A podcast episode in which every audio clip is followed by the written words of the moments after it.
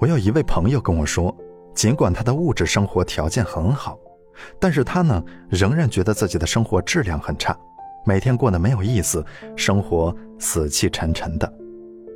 在沟通的过程中，他会反复提到他的个人资产和收入，也只有在这个时候，他会显得比较快乐。每次聊完他光彩的成就，当进入到别的话题时，他就立刻陷入了一种萎靡不振的状态。然而，这一切有什么用？我还是很不快乐。与别人的抑郁情绪不同，他的抑郁情绪里夹杂着很多愤怒的情绪。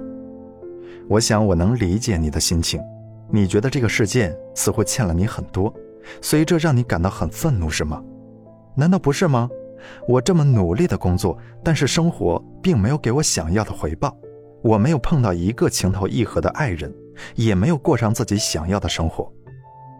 你觉得你努力工作，已经成为了有钱人，生活就应该及时有所回馈，情投意合的爱人，舒适惬意的生活，难道不应该是这样的吗？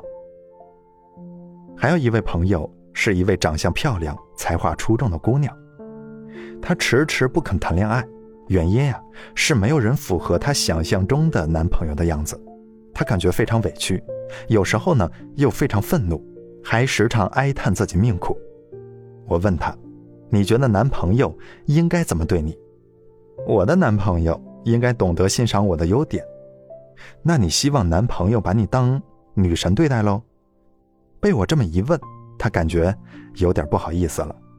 实际上，他也确实够得上女神的级别，身高一米七，海归，高颜值，自己开了一家公司，家境良好。可问题就在于，他似乎太把自己当女神了。和他有过短暂的接触之后，我便能通过他的言行举止认定，生活中的他一定是无论走到哪里都摆出一副高冷的样子，然后等待周围的人去膜拜自己。他有时感到非常愤怒，因为别人并没有像他想象中的那样对待他。我问他：“你有没有想过周围人的感受？”经过他的同意之后。我试着在他面前扮演了一下他在生活中的样子，他看完我的表演后，禁不住笑了起来。他说：“你的意思是，我是个白痴？不是，但你刚才说话的语气似乎不像女神了，我感觉你离真实的自己更近了一些。”他很聪明，立即有所领悟。难道因为我平时太端着了，所以大家都不喜欢我？如果女神这个标签不能让你感到快乐的话，你为什么还要死死抓住它？你如果把自己活成了一个僵化的角色，就让自己在别人面前成了一个木偶。在生活中，有太多想把自己活成女神的人，他们总是把自己在身份、收入、头衔等方面的优势当做资本，期待别人会对自己顶礼膜拜。在商业活动中。或许这种策略还有点用处，但是在亲密关系或者正常的人际交往中，假如你四处以资本示人，只会让人觉得无法了解真实的你，从而很难跟你建立良好的关系。别人需要的是一个爱人或者一个有血有肉的朋友，不是一个故作高冷的女神、高高在上的精英。实际上，每个人的思维里。都有很多自己意识不到的应该，不经意间就被这些应该绑架了。应该思维来源于我们早年被灌输的某些价值观，或者我们在成长过程中得到的某些经验。这种应该思维有时对我们有着积极的意义，但更多的是限制了我们的生活。刚刚说的那两个朋友。其实都反映了所谓的成功人士被应该思维所限制的问题。他们因为实现了某种世俗意义上的成功，就想当然的对世界和他人有了很多应该的要求，结果却让他们大失所望，所以觉得这个世界很不公平。这是因为自身的骄傲而产生的对周围事物的不接纳，进而导致自己痛苦。还有的人呀。是因为没有达到自我要求或者标准，而产生另外一种不接纳，对自我的不接纳，他们往往在追求成功的道路上遇到了障碍，暂时没有达成目标，因此陷入深深的羞耻感之中，进而发展为严重的自我攻击行为。没有得到过父母无条件关爱和接纳的孩子，不知道爱是什么，真实又是什么。他们更不相信爱和真实，因为父母在他们小时候看重他们的成绩多过他们本身，所以他们长大后也喜欢用一些功利的符号去跟外界建立连接。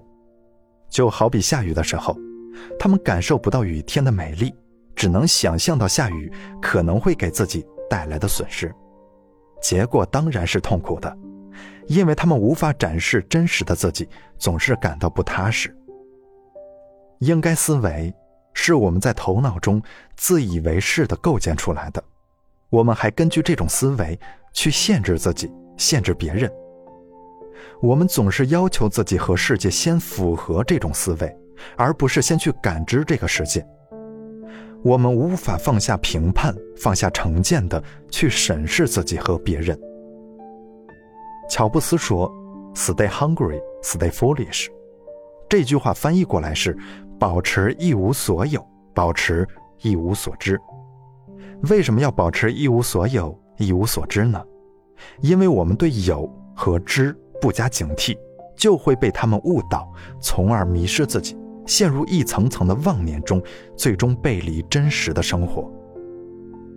在心理学上，我们之所以探讨原生家庭，探讨一个人的成长史，是因为啊，人是经验的奴隶，每个人都容易活在自己过去的经验里，而且把这些经验当作法宝，早已被这些经验困住，自己呢，却浑然不觉。乔布斯的这句名言是在告诫我们，一定要警惕自己所谓的经验，让自己退回到一种一无所有、一无所知的状态后，再去审视一切，保持初心。我们太习惯于用成长中的得失来定义自己，有时把成功者当成自己，有时把失败者当成自己。实际上，所有这些都不是真实的自己。真实的自己就是一个一无所知、一无所有的人，因为一无所有、一无所知，所以你无惧失去；也因为最终必将一无所有、一无所知，所以你也不会对有和知怀有强烈的执念。在生活中啊，应该思维会给我们制造很多愤怒和怨念。当你总是处在愤怒和怨恨的情绪中时，不妨先停下来，听听内心的声音，然后问问自己：你在要求自己做什么？你在要求别人做什么？你为什么会有这种要求？如果你的要求没有得到满足，你就会失去什么？每个人都期待事事如我所愿，但那仅仅是期待而已，它不是世界运转的规律。当世界没有按照你的期待运转时，你需要做的，就是放下你内心要求的那些条条框框，以一种好奇的心态走向自己，走向他人，走向这个世界。放下应该，让感受流动。